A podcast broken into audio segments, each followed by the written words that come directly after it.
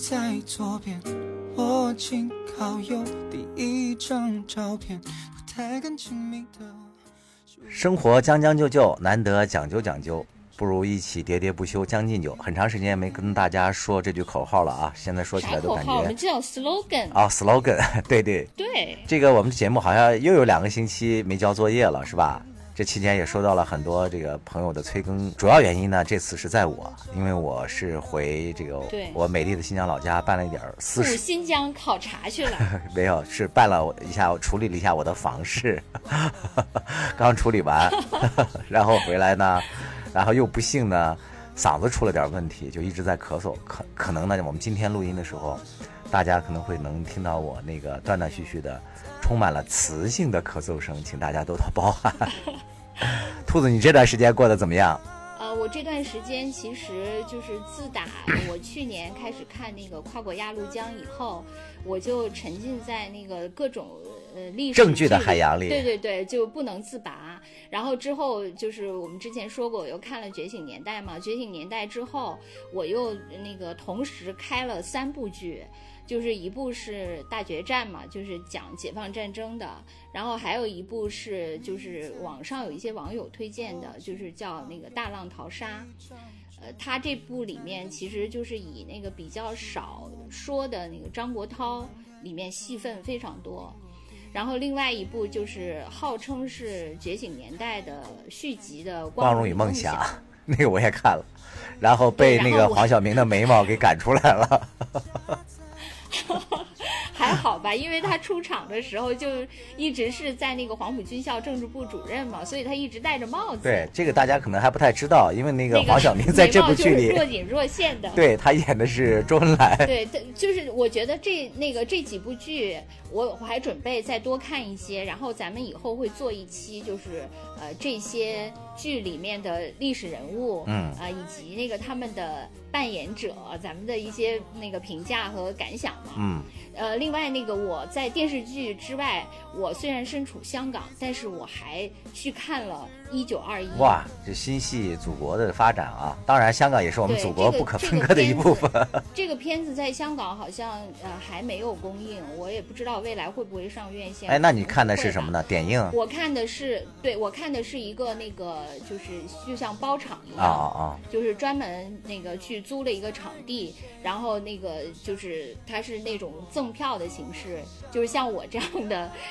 呃、历史爱好者，或者是有一些那个爱国人士吧，就是我们去看那场，哇，人还是真多，就是基本上是爆满，嗯全场爆满。然后我们这个地点呢，我是七月三号周六去的。然后这个地点正好就是在铜锣湾，铜锣湾呢，在我去的那天是三号嘛，在前两天的那个晚上，刚刚发生了那个对维他奶的那个采购部主任呃袭警事件。哇天，这是一个对挺恐怖的一事件。嗯，对，所以那个当时我去的时候还觉得，因为我我很早就就知道要去铜锣湾看这个电影，但是那个不知道后来又发生了这个新闻事件。但我那天去的时候，一切还算平静吧，就是还没有什么。它应该是在七月一号就是晚上发生的嘛，我是七月三号上午去的。哦，那你去的时候有感到一些不安或者紧张吗？我在香港也快十年了吧，嗯，啊、但是呢，我其实一直就都挺紧张的。明白。兔子本来就是一直是处于一种惊恐状态啊，就在北京都挺紧张的，不论在哪里都是一张 一只紧张的兔子。对我，我随时那个脚扑朔，准备奔，准备逃走。就是我，我大概是二零一二年的时候来香港的。然后我来了以后呢，就是香港就开始风波不断。嗯我来的那年就是正好是关于那个教科书的问题，对，就是修改教材的那些问题。然后之后就是那个奶粉问题，嗯，就是那时候就是他们说大陆的内地的人把香港的奶粉都抢空了因为嗯最后他们政府对政府为了安抚，就是说那个你过关的时候每次就只能带两桶，嗯，对不，能超过两桶。如果超过两桶就要罚多少钱，什么等等等等。就我我也是这个呃怎么说这个呃法令的一个受害者，因为我我当时来香港的时候，有一些那个我原来的在北京的同事朋友让我带那个对奶粉，对，都带很多，然后我就是我还让你带过那个 iPhone 手机嘛所以我就 iPhone 手机不是这个政这个这个条例 监管的那个，只是。还哎不，这个不要说你带 iPhone 手机是违法的好吗？就是说我我当时为了给那个同事凑够他女儿的呃什么半年的奶粉，我就是天天每天两桶这样那个带，我所以我也是这个的受害者。然后之后就发生了那个呃战中嘛，哎，但是奶粉这个事儿呢，也是有价值的嘛。你也成了咱们多少同事孩子的另一种意义上的奶妈嘛，兔奶妈，我们都是被兔奶妈奶大的。对，人家都是喝牛奶、羊奶，他们都是喝兔兔奶、兔油奶吗？不是，兔是哺乳性的吗？我都不知道。当然有啊，当然是哎兔是哺乳动物啊喂养它的孩子的？就是喂奶呀。哦，是吗？。对，你是那个哎，个，我怎么从来没有你是看过那个兔的那个？兔油奶，就是兔油剂的奶。哎呦，这段一定有删掉，这个太那个啥了，太油腻了，嗯太全职奶粉了。然后接下来就是香港那个战我就是中吧？后？呃，对对，战中，然后之后就是一九年，长达一年的，就是这这种各种哎骚乱啊，明白。所以我在这个地方，就是因为我来了，我作为一个内地人，其实我觉得我还是一个呃比较平和的人。对。但是我来这儿以后，其实我就感受到了这个地方对那个我所来自的地区的排斥。嗯因此。我就没法对这个地方有归属感，嗯，就是没有归属感，也是我我就我也不会努力去融入这个地方，因为我已经感到了那个嗯，就是不安吧？作用力与反作用力嘛。嗯，对。对，所以我也没有去努力的去呃学那个广东话，企图怎样怎样，我也没有想跟他们打成一片。所以我觉得就是呃从心理上到语言上到生活的各种呃，我觉得我都是跟他们就是分离的，所以我对这个地方就是始终没有融入的感觉。嗯尤其是后来随着这种社会情绪越来越那个激烈，我觉得我自己反而就是，呃，不但不想融入它，还是整天就你说我是一个警醒的兔子，确实是我就是已经恨不得把自己那个把乌龟的壳借来挡在 我面前，我缩在那个里面。对我，我其实是这样，就是我当时，我直到现在也是，我出去的时候我都很少说话，因为我一说话，别人就知道我是、我不是是的，是的。土生土长的香港人嘛。嗯，在这个相对特殊的阶段，还是要注意自己的安全啊。你你对，因为你不是说你遭遇的每一个人，他都是对那个你有敌意的。是的，但是你这个是这个概率你也说不好嘛，没错所以你尽量就是呃就是少避免麻烦嘛。所以我基本上那个就都已经是龟缩在我那个我龟兔赛跑，我都借来了那个乌龟的壳，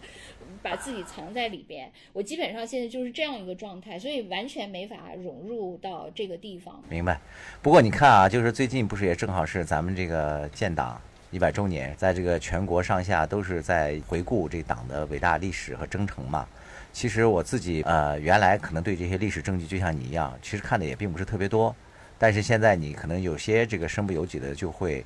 多看了一些，也多了解了一些。说实话呢，就是也会被这样一种振奋的情绪呃给带动所感染嘛。所以我现在呢，呃，跟你比较接近的是，也会主动的去看这些这个历史剧。所以在我最近呢，我们给大家介绍的关于这些历史证据的这个频次可能会多了一些。呃，但是今天呢，我们要跟大家聊的呢，呃，不是历史剧，因为最近聊的太多了，是吧？我们想聊一聊，在我党这个伟大的这个路线指引之下啊，给我们带来的太平盛世当中，我们小老百姓的这些一点点的情感生活方面的一些话题，想跟大家探讨一下。对，那就是今天要跟大家介绍一个电影。对对，你请讲。就是江山是一个特别喜欢谈情感话题的人，就是我们俩每次讨论选题的时候，我觉得至少有不下三次吧。对，江山说我们聊聊感情吧情感话题，可是我们俩就好像完全相反一样，就是我就是像一个那个大老爷们儿无情的中年男子，对，他 对他就像一个纯情的清纯青春青春少女，弹弹琴，读读诗。我发现我真的是情感特别无能，就是我可能或者说比较畏惧吧，就是因为呃觉得那个情感这个东西，就一旦沦陷就很可怕，因此我就对这些东西特别敬而远之。嗯嗯，你也是代表了某一种感情观吧？嗯嗯，你你快推出你的那个情感大戏。其实这部情感大戏呢，呃，这个呃出品人原来也做客过我们的节目，半年前就是兔子在做手术的时候来那个做我们嘉宾的，叫旧宇。呃，他和他的朋友呢，嗯这两年吧，呃，大家齐心协力就推出了一部，呃，发生在延安的，呃，两代人的这么一个爱情故事，呃，叫我那场没谈完的恋爱，我没谈完的那场恋爱。你看啊，就讲到这个名字哎，吧你，这个说起来，我就是对我我一感觉就是有点是不是就是发生在延安的两代人的，对对是不是有点像《山楂树之恋》那样的？哎，对，你说对了，就是上一代的，那个爱情故事，就是发生在知青的嘛，就有点儿有点儿这个，就是和《山楂树之恋》有点儿相似啊。他这个电影呢，就说到这个电影的取名字啊，这个片子拍完了嘛，就是在征求大家意见的时候，呃，我也有幸成为了一个被征集这个意意见者的这个分母嘛，他就给我拿了大概有十几个名字，说你选出你最喜欢的三个，然后就投票嘛，他搞了个小程序。当时我看到这个叫《我没看我没谈完的那场恋爱》这个电影的时候，我就毫不犹豫的把它给 pass 掉了。我说这么俗的电影怎么可能有人看？然后最后呢，那个那个通篇他给的我那些选择里呢，我一个都不喜欢。然后我还给他建议取一些什么从《诗经》里呀，或者是那个古诗里呀，想一些优雅的。结果最后这个叫我没谈完的那场恋爱这个名字啊，就是高票当选。就遥遥领先于其他的这个名字啊，就是说，你看啊，从这个呃一个电影名字上就可以清晰的看出来，就是几代人对于这个感情观的，就是一个小小的一个缩影吧。因为旧宇就告诉我说，大概是百分之九十的这样的一个九零后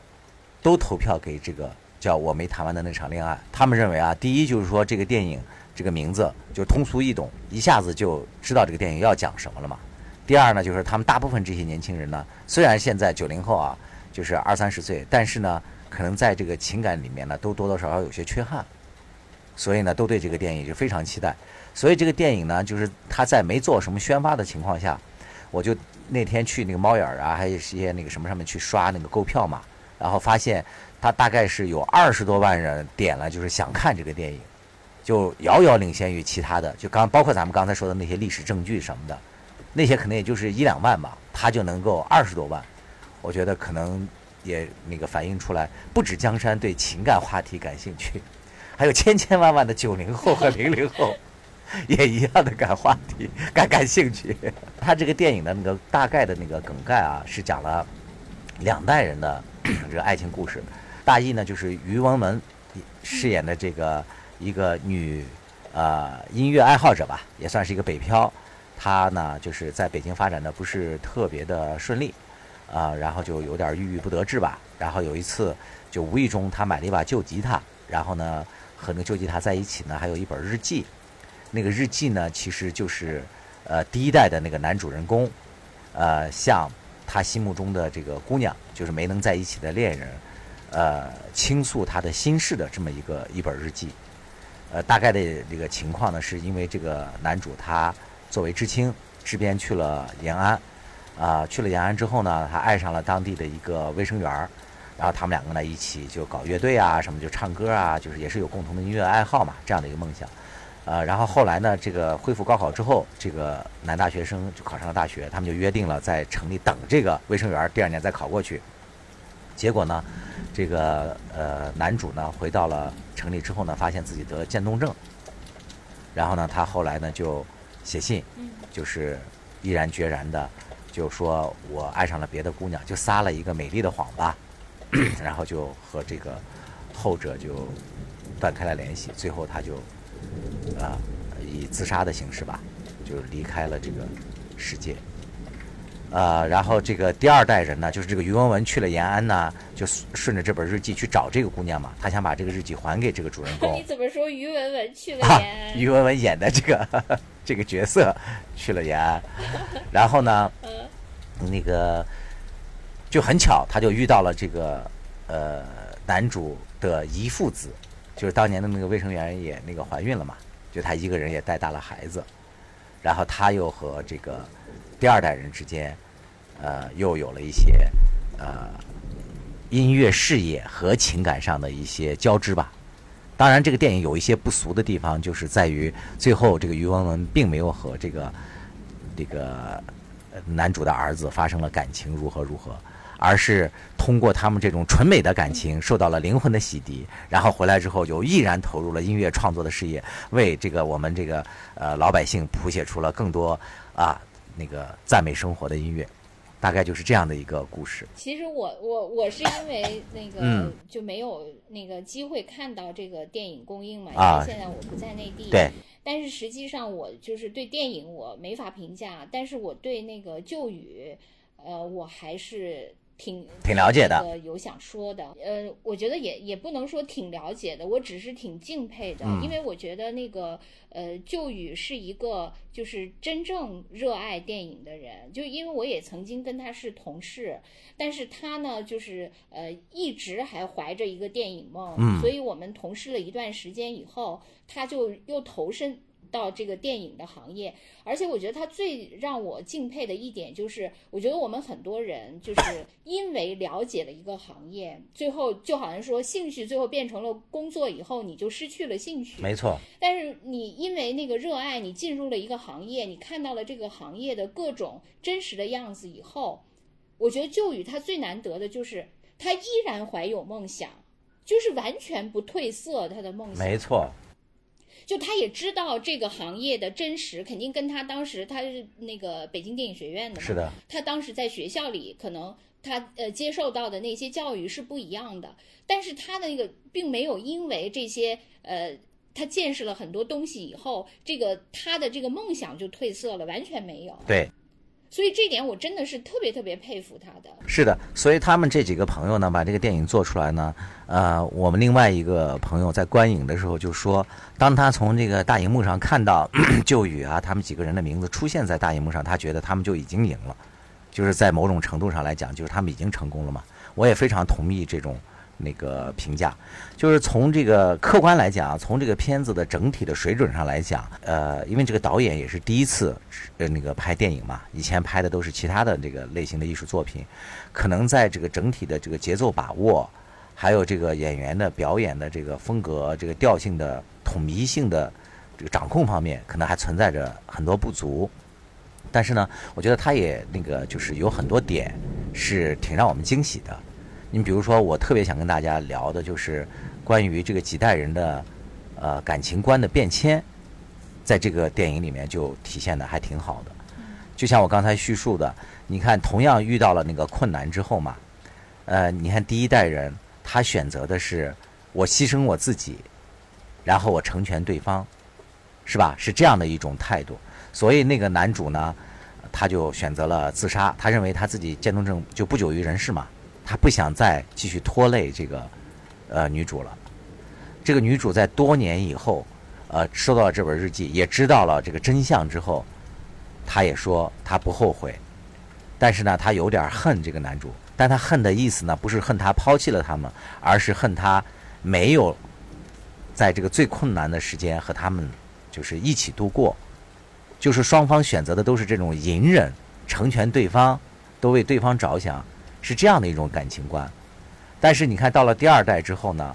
第二代的这些孩子们，他们在面对一些困难或者什么的时候，他们首先考虑的是，我想要成全我自己，就是我想让我自己的人生幸福和圆满，这是前提。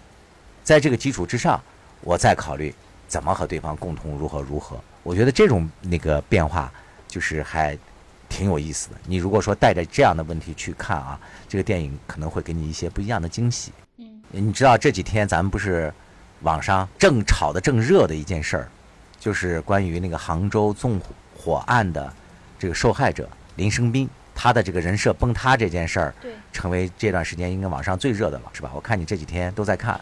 我 我没有了解的比较透彻，嗯呃，是因为那个当年这个事情大概二零一七年发生的时候，实际上我当年对这个事儿就没什么那个就没有怎么去跟过，嗯就当时也没有怎么看过。我记得当时我有一个那个网友，呃，就是我他他当时对这个事情特别关心，嗯这个网友呢是一个那个在上海的网友，就是他是那个做房地产那个出身的。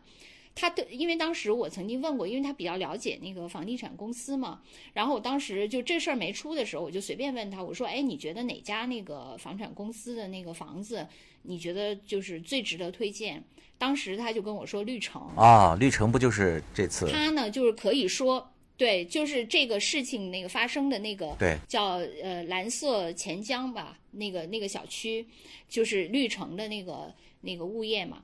然后他呢，就是可以说是我这个网友可以说是一个绿城的粉丝，啊？所以后来就是这个他们这个纵火杭州纵火案出了以后，他就是完全站在绿城的那个角度上。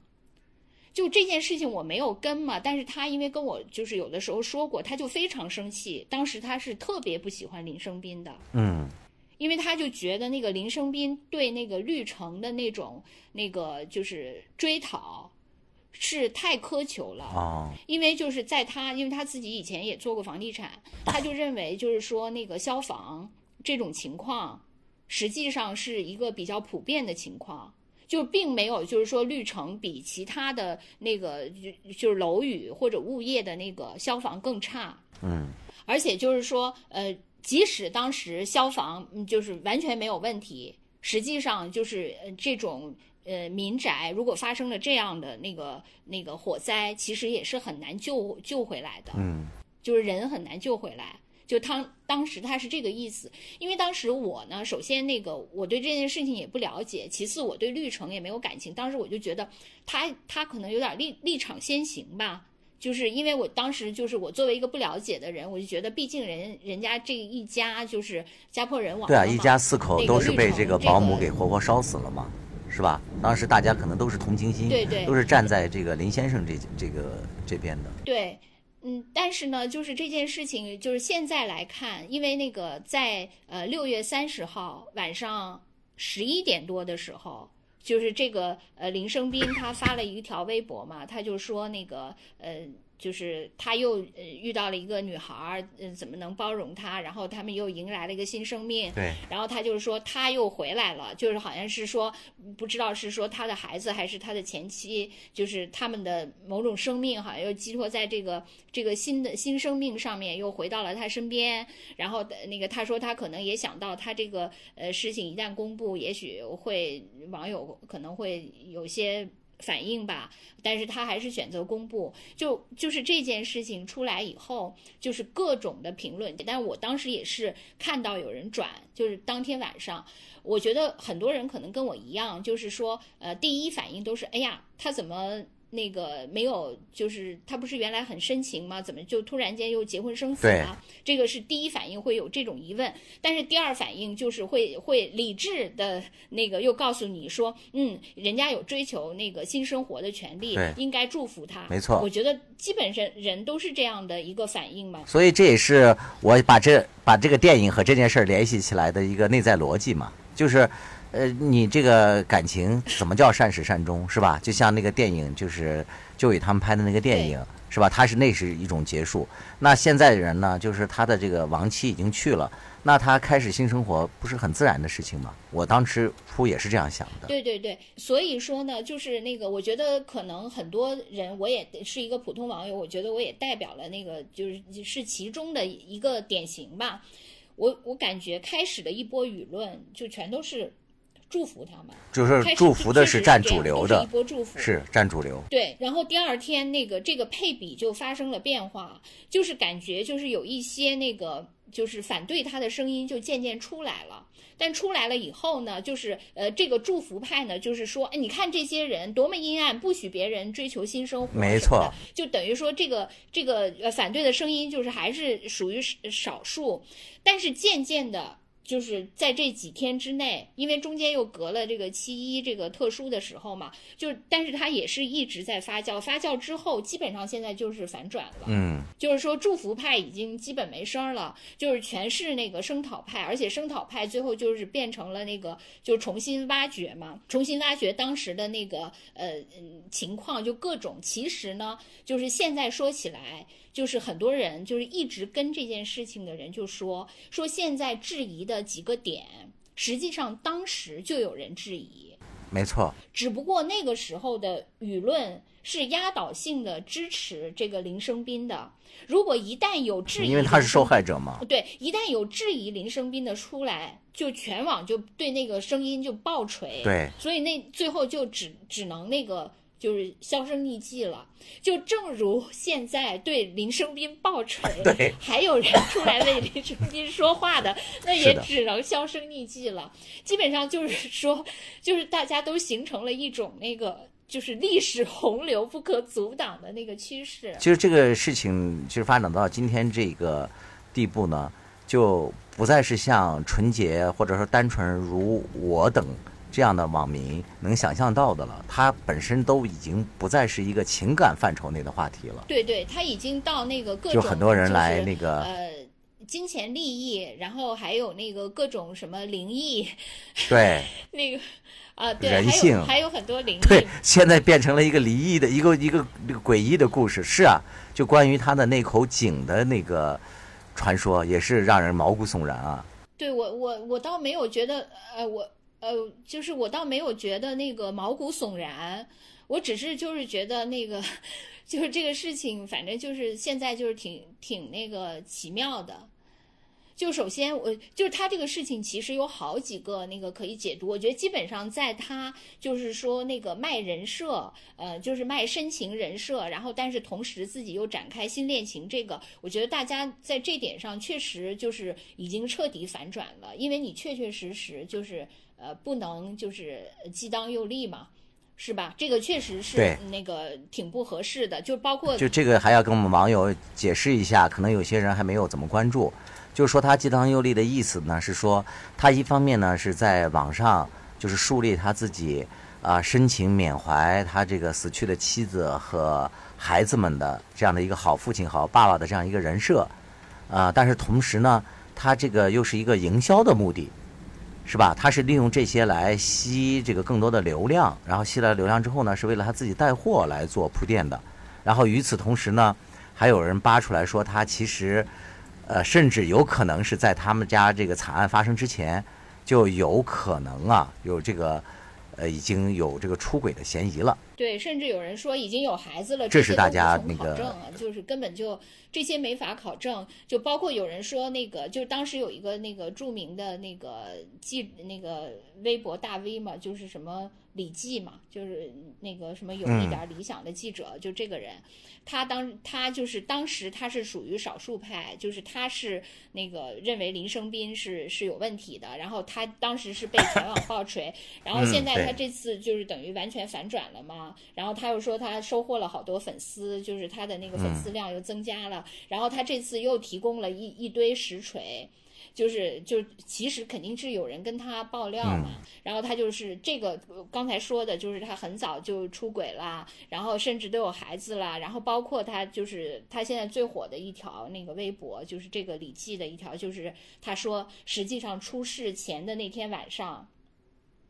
这个人就是这个林生斌，他不是当时那个发生火灾的时候，他妻子给他打电话，但是他就没有接到电话嘛。后来他在那个接受采访的时候，他说他电话静音了。然后这个李记呢就扒出来说他不是那个电话静音了，他是关机了，因为当天晚上他其实是跟他当时的那个女朋友呃通了二十多分钟的话，然后之后他就关机了。所以他就就根本就没有跟那个呃他的嗯朱小珍这个妻子就是有过什么长时间的通话呀，什么跟孩子互动就根本就没有。实际上是这样的，就他说他有实锤等等等等这些，我觉得这个基本上就是说，虽然具体的时间线就大家不知道，但是呢，对他立人设，就是因为他确实这个就是立深情人设，有的就是做的呃就是非常那个戏剧化，比如说他说啊什么把就是把他的那个妻子孩子都纹在背上，那个然后以及什么他要出家了，就还有说我什么过完这生我就去陪你们，等等等等，就是说了一些非常戏剧化的那些呃那个话嘛，就当然也是一种人设。另外就是说要自己成立一些什么基金啊什么的，是吧？会，然后就是说当时他跟绿城，其实说到就还有另外一个线，就是他跟绿城的这条线。就是说，他跟绿城的线，其实现在被人诟病的比较多。其实当时也有人说，就是说这件事情，其实是因为他们家的保姆纵火嘛，造成的这个火灾。就是说，呃，首先他应该把他的那个愤怒，就是。集中在这个保姆身上，但是呢，他当时林生斌主要声讨的对象却是这个他所在这个小区的消防问题，就是绿城，就是有一些人就是说说，因为他的保姆就反正已经也不可能赔偿，大不了就是一条命，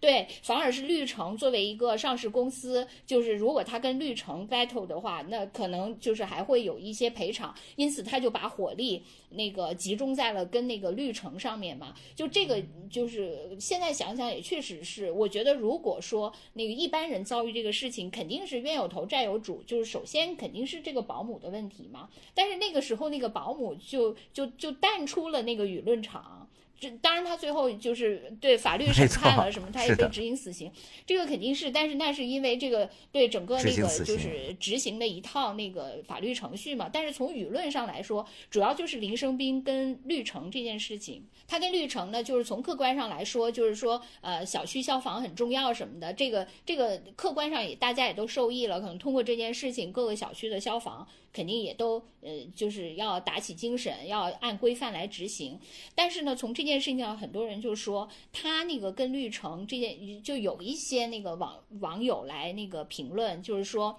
当时绿城的这个老板，就是那个叫宋卫平吧，他呢开始的时候他是呃，他也觉得这家人非常惨。但是呢，就是他还是比较同情他，可能也是想赔偿他们的。但是那个当时这个林生斌呢，就等于把那个绿城最后搞的就是那个声名狼藉，就是因为他当时要跟他是对他当时是追讨一亿多嘛，一亿四，一亿四千万的那个赔偿嘛，所以他就是。那个就是要的特别大，然后等于把就是绿城，就是有人分析，就是说绿城当时想，我也觉得你很悲惨，我也很同情你，因此我愿意赔偿你，但你就是我同时我也维护了我的，你就别跟我死磕，我会赔偿你，你不要把我说成是一个这么差的那么一个那个那个就是物业，所以这样的话我赔偿你，对你你不要对我的那个商誉进行那个就是。过分的损害，但是后来那个这个事情就发生到那个，就是他就就是把绿城置于一个，就是以至于我那个开始那个网友那个绿城粉已经非常恨那个 这个林生斌了，就是因为他最后把绿城置于了一个非常呃那个就是万人锤的那么一个地步嘛，所以绿城最后可能也觉得那我。高额赔偿你没有价值了，因为你已经把我的那个商誉都损害了。对，因此就是咱们就是那个就正常流程，该赔多少赔多少。虽然现在网上很多人说说林生斌拿着一亿多什么赔偿，但实际上并不是嘛，就是可能最后嗯就是有各种说法，有说是那个加上回购款什么的，是呃什么几千万，有的说是什么几百万，反正不一样。但是总而言之，就是他应该并没有拿到一亿四。就一亿四，只是他当时他叫的那个价嘛，但实际上应该是没有的，就是这个，所以他跟绿城的这一套那个恩怨，就是可能现在 大家也觉得绿城，反正也也也是那个，就是当时被他锤的也也够惨的。另外一个赔偿金的分配跟他的岳父家是吧，也有了很大的一个争执。对，呃，我看了你你。你最讨厌的楚音 的一段视频，呃，他就是说，他们现在主要不是那个绿城给他们的那个呃赔偿的那个问题，因为那个当时他们赔偿的那个申诉方是三个人嘛，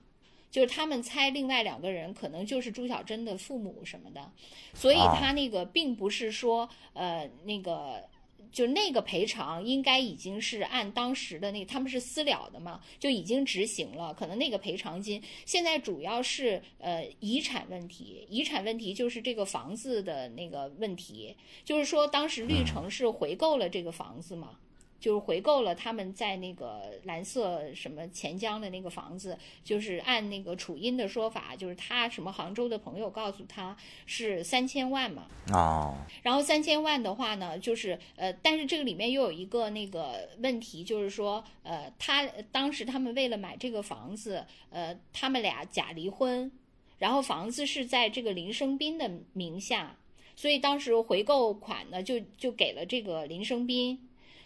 但是那个女方就是朱小珍的父母就觉得，那你现在有新的家庭、新的孩子，那你原来的那个这个财产是不是要分割一下？嗯，可能是这个问题，就不是当时他们跟绿城的那个那个，就是因为火灾的赔偿，可能主要是一些遗产上面的分割问题。嗯，就是总之是在那个所有的事情的这个处理方面，这个林生斌都透露出来了他的这种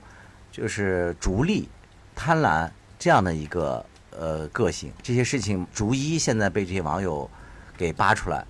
然后他的这个人设确实就立不住了，就崩塌了。原来他苦心营设的一个，那个对，就还有那个井的事儿吗？啊，对，还有这个井的事儿。其实我也不知道这个井的这个事儿，就是昨天晚上就突然间就给热了，爆热了，是的。然后大家就都对都开始，但是很多人就说。呃，非常诡异的一件事情，就是林生斌这个是讨论度这么高，据说有十四亿多吧，好像是，但是却没有上热搜，就还挺逗的这个这件事情。然后他这个井的事情就变成了特别诡异。就是他好像在那个杭州的一个山上，那个就是捐了一口半山腰上，对，捐了一口井，说是给当地的那个呃尼姑他们那个用水，呃解决用水问题。嗯，因为他那个好像之前就是呃一个是就是说他很深情，一直那个呃思念原来的妻子和孩子，另外一个就是说他总呃。那个投身公益，这个也是他的那个呃一个，包括武汉那个呃新冠的时候，他捐了五千个口罩等等等等，就这一类的。包括他说他的那个，他后来不是直播卖童装，说他所有的那个百分之十，呃，就是会那个捐给公益事业。虽然这这些呃到现在大家查证都还至少没有兑现的证据嘛。但是他对，就是说这个井开始可能呃出新闻的时候，大家也是把它当成一个慈善的事情对在看嘛。但是这个事情现在因为反转反转了，所以以前的那个对，所以以前就同样的一个事情，就向相反的方向解读了。就是这个井，就是由一个公益的事情就被解释成了一个镇魂的事情。就是说他如何要把那个他妻子孩子那个 的魂魄压制住，等等等等等，就是所以你说挺恐怖，就是这样。然后那个就是很多人就说说这也太夸张了吧，说那个不会，他怎么会？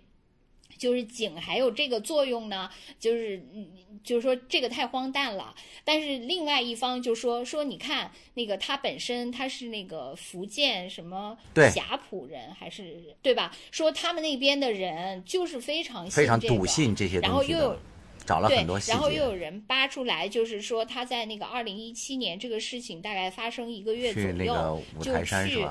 九华山是五台，不是去五台山，就是他呃去网上去咨询了一个那个就是就是喜欢那个捉鬼什么镇神的那么一个那个一一个那个呃也不能叫网友吧，就是网上的某人，然后就就去发了就去咨询这个人，就是说呃他觉得他可能也就是被这个不好的事情缠上了，到底应该怎么办这一类的事儿。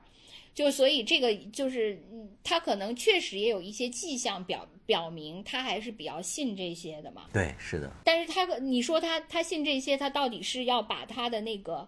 呃，那个封在里面，可能也未必。但是可能也确实是要要呃，求得自己的对，是的，或者至少是求得自己的某种那个，对，心安。对我觉得这个说法就更能合理的解释。其实啊，我现在看这个满网的这种。对这个林生斌的这种讨论啊，说实话，这个是有点超乎我这个预期的。我觉得就是为什么现在这么多人啊，会对他的这种变化或者人设的破裂，如此的那个处理愤怒呢？就是我也在想这个事情。我目前可能能想到的是，我觉得还可能是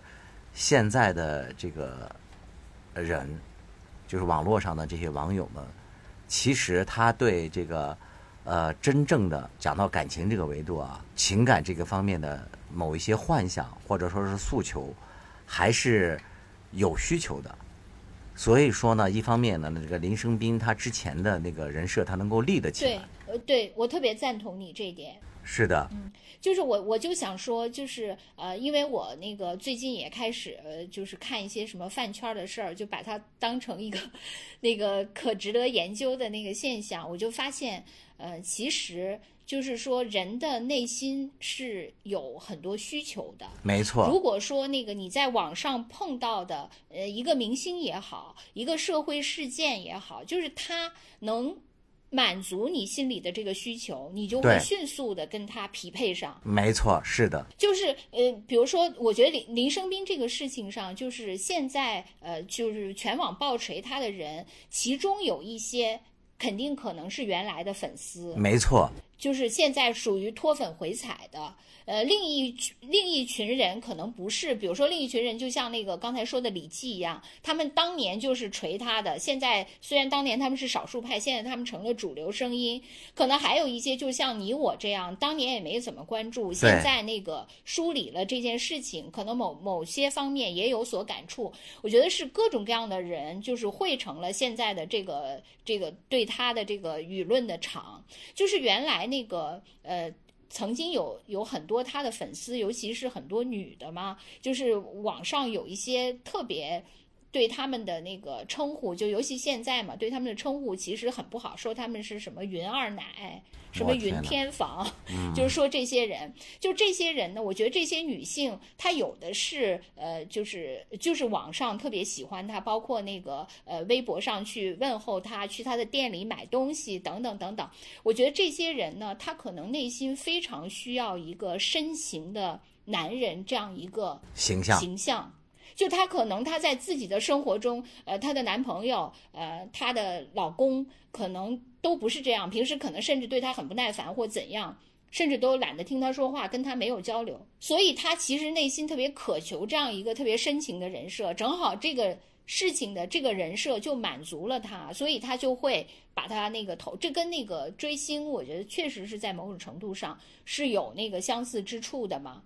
但是那个呃，就包括有些就是追星当中，不是有一些叫什么私生饭，你知道，就是说呃，你线下去追人家，跟踪人家的生活，就林生斌也也有一些这种私生饭嘛，对，就有几个那个，然后就是就真正到他的生活去去杭州找他，然后还有人就就是有些他觉得是神经病，他就拒之门外，但有一些可能他还可以接受，就是有一些女孩还到他们家去照顾他父母什么的，就登堂入室的那种也有，就是这些人现在就是反而就他们其中很多人。就成了揭发他的主力军对了嘛，就脱粉回踩嘛回踩了吗？就是他们当初有多渴望，有多相信，现在就有多失望嘛，就有多暴锤他。对这个，呃，对这个是这一类的人，其实是是可以理解的嘛。这个就是你的情感的这个呃对称度是一样的，当时有多爱，现在就有多恨。我觉得这个都是可以可以想象的。然后我觉得像我这样的人，就是普通路人，其实我那个。呃，最开始看他这个，我的反应就是，我对虽然我说我开始没有那个跟林生斌这件事情，但是我从第开最开始我就有一个直觉，我觉得我跟林生斌就是完全两类人，嗯，为什么呢？就是我是属于那个，就是他是特别呃，就是愿意把他的那个呃情感呃展现在大家啊，面前。明白了，是，我是一个就是极度的要把自己呃收起来的人。嗯，就是我觉得，就是每个人的喜怒哀乐，他只属于他自己，就是别人是没法感同身受的，或者说我也，呃，既然你没法感同身受，我也其实没有跟你分享的这个冲动。就是人类的悲欢并不相相通，是吧？对我，我觉得是因为每个人的那个，呃，首先我觉得感知能力，包括情商，可能就可能我自己的情商就很差吧，我就是同理感受别人的，我其实就没法那么感同身受，因此我猜想别人可能对我也没法感同身受。包括我觉得每个人的那个人生其实只能自己承担。嗯就是我，因为我我呃，我其实经历过几次那个医院的经历嘛。嗯我在那个医院里的时候，无论是我自己住院还是我家人住院，其实我常常就是呃，就是看着我自己还有周围的那些病人，我就想他们呃或者我自己可能是经历了人生特别艰难的时刻，但这个艰难的时刻呢，就是别人也许是对你有一句慰问，呃，甚至来看望你，但是你百分之九十九你都要自己一个人承担下来。是的，是的，所以我就觉得，嗯，就是。嗯再惨的那个病人，就是你看他周围，他都得其实是自己承担了绝大部分。后来我就想，呃，你当然这样就是，嗯、自己呃非常落寞的时候，你可以这样就是自怨自艾，觉得自己好惨。但是实际上，你当你周围其他的朋友他们遭遇的这几种，你也其实分担不了什么，他也是要自己承担百分之九十九点九九的。所以其实大家都只能承担命运给自己的东西。嗯当然，就是我也企图那个，就是呃说服自己。我觉得有的人他可能是，就是说他把呃自己的那个痛苦呃说出来或者写出来，他可能也是自己呃排遣的一种方式。对，呃，有的人可能确实是这样的，有的人就是我，我觉得那个我也可以想象，但是呢，如果你就是长时间的这样，嗯。就是你就比如说就到达林生斌这种程度，我记得好像我看那个鸭沙龙，他那个也写了一篇，就是有一个有一个大 V 叫鸭沙龙嘛，嗯嗯，他说他开头是特别同情林生斌的，因为他是看了一张照片，那篇文章我也看了，就林生斌在那儿痛哭的时候，他就觉得他实在太同情他。但是后来林生斌不是反复的在这儿，就是说他多么怀念，就是在他说的大概第 n 加一次的时候，这个鸭沙龙突然间就不想看了。我觉得，我觉得可能人不想呃分担痛苦，就是分就是把自己的痛苦说出来，就是这类人。我觉得他可能有很多复杂的心理，就比如说我刚才说的那个，是一种就是你自己的痛苦，其实真的只能你自己承担，别人就是他对你的一丝抚慰，不能让这场大暴雨变成一场细雨，其实他可能让这场特大暴雨变成大暴雨而已吧，就是只能稍微减一点的那个。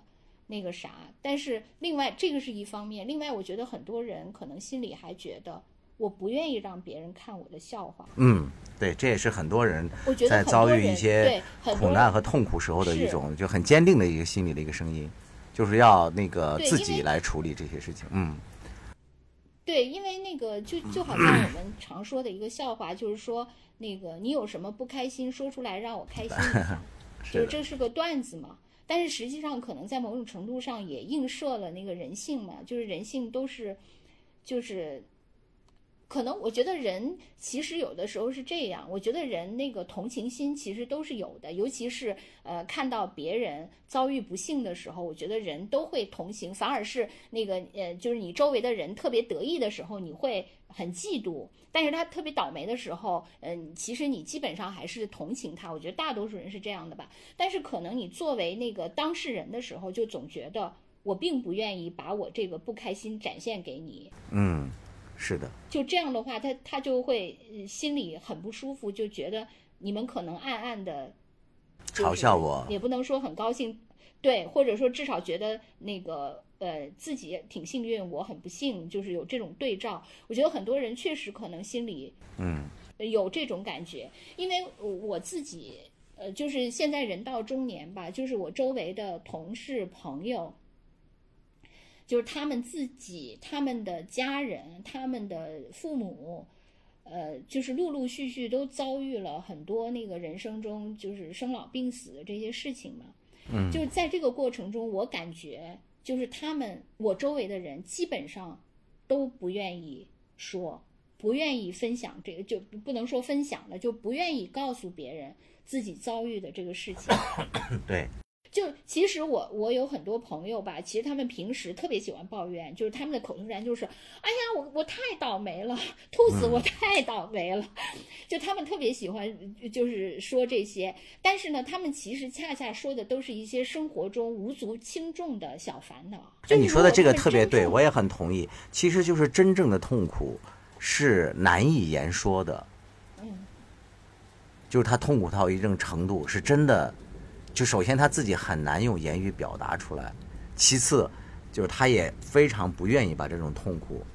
告诉别人，就是痛苦到了一定程度。对，对对。另外，我觉得还有一点就是说，呃，你在面临痛苦的时候，到底要不要那个自我救赎？嗯，就说有的人他是通过那个，就比如说，呃，呃就刚才说的，有的人写文章，有的人是么或者是倾诉那个写朋友圈或者发表。对，其实有的时候，我我跟你说，我还有一种想法，就是有的时候我遭遇痛苦的时候，我觉得我不能找任何一个方式去排遣我的痛苦。嗯因为就是我好像就是我自己受，就是受折磨，受那个鞭挞，这样我可能可以给我的亲人，当时比如说我家人正在手术，正在接受一个特别痛苦的治疗，如果我痛苦，我我不减少我自己的痛苦，我也可能可以替他分担一点儿。哦，你是这种想法啊？我有我我有这种就是有一种赎罪和主观牺牲的这种是通过自己的对，就是通过惩罚自己，对，不让自己去呃减轻这个痛苦，可能。也许可以呃冥冥中替他分担一点儿。我我还有这个这是好那个纯洁和善良和高尚的一种那个不是这不是纯，因。为这这个不是纯洁善良，是因为你面临着这种天灾人祸，你完全无力，你嗯只有靠惩罚自己，因为你不能改变丝毫。你你现在所掌控的，只能说，就是你冥冥中求一个上帝也好，什么佛祖也好，你你惩罚我吧，你别惩罚他了。你说的这点，我非常非常那个和你有共鸣。其实就是我父亲那个呃得癌症去世，就这件事情，就是我直到现在回想起来，就是我早已经接受了他离开这个事实，但是我不能回想他曾经遭遇的那种痛苦，就是我直到现在都不能面对，或者说不能细想。嗯，对对，嗯，这就和这你的这个感受是一样的。对我，我我觉得这点我也特别能跟你共鸣，就是因为呃，就是我我后来不是跟我爸妈就是一直不在一起生活嘛，嗯就当时我在南方，他们在在北京，然后我一想起就是我爸现在这种。手术后完全生活不能自理的，我就经常是那个从床上坐起来，惊就坐起来痛苦的，就是没法，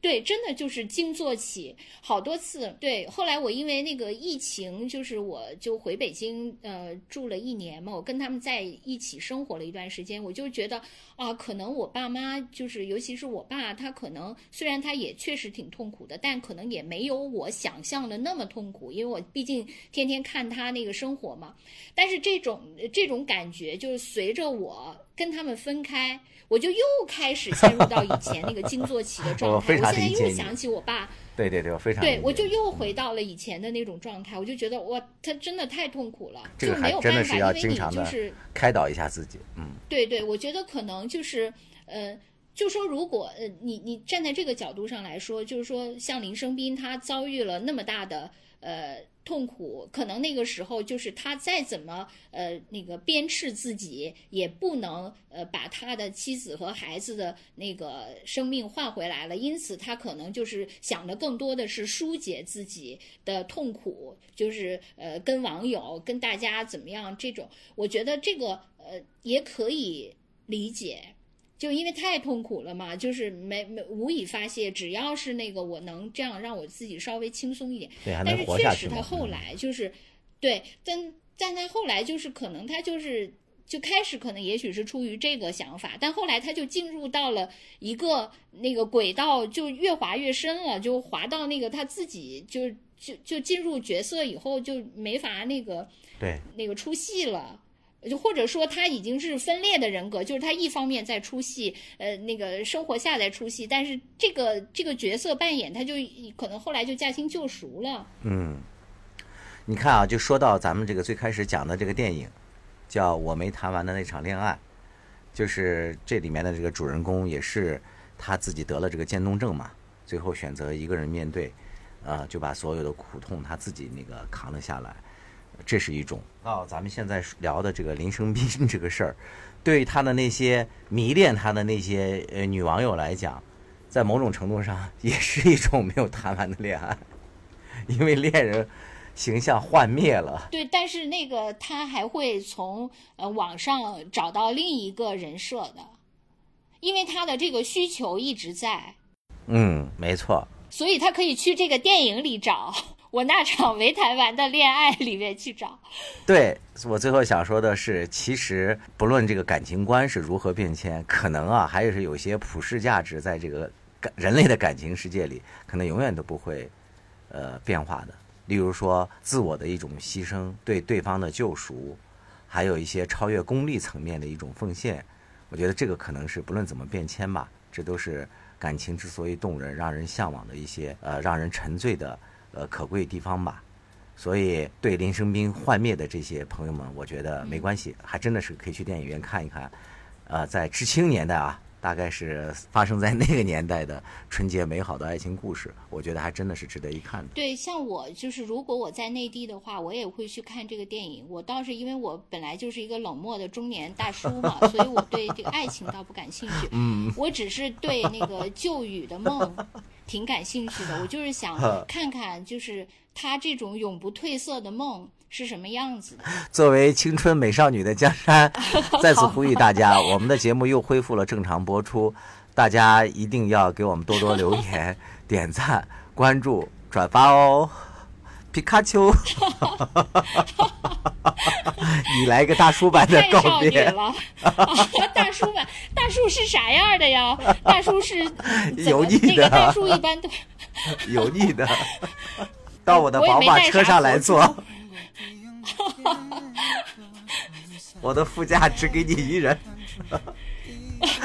你看你看还是你比较强吧 就是各种都能办就随时那个一忽而少女忽而大叔你们这种那个雌雄同体的最有什么太久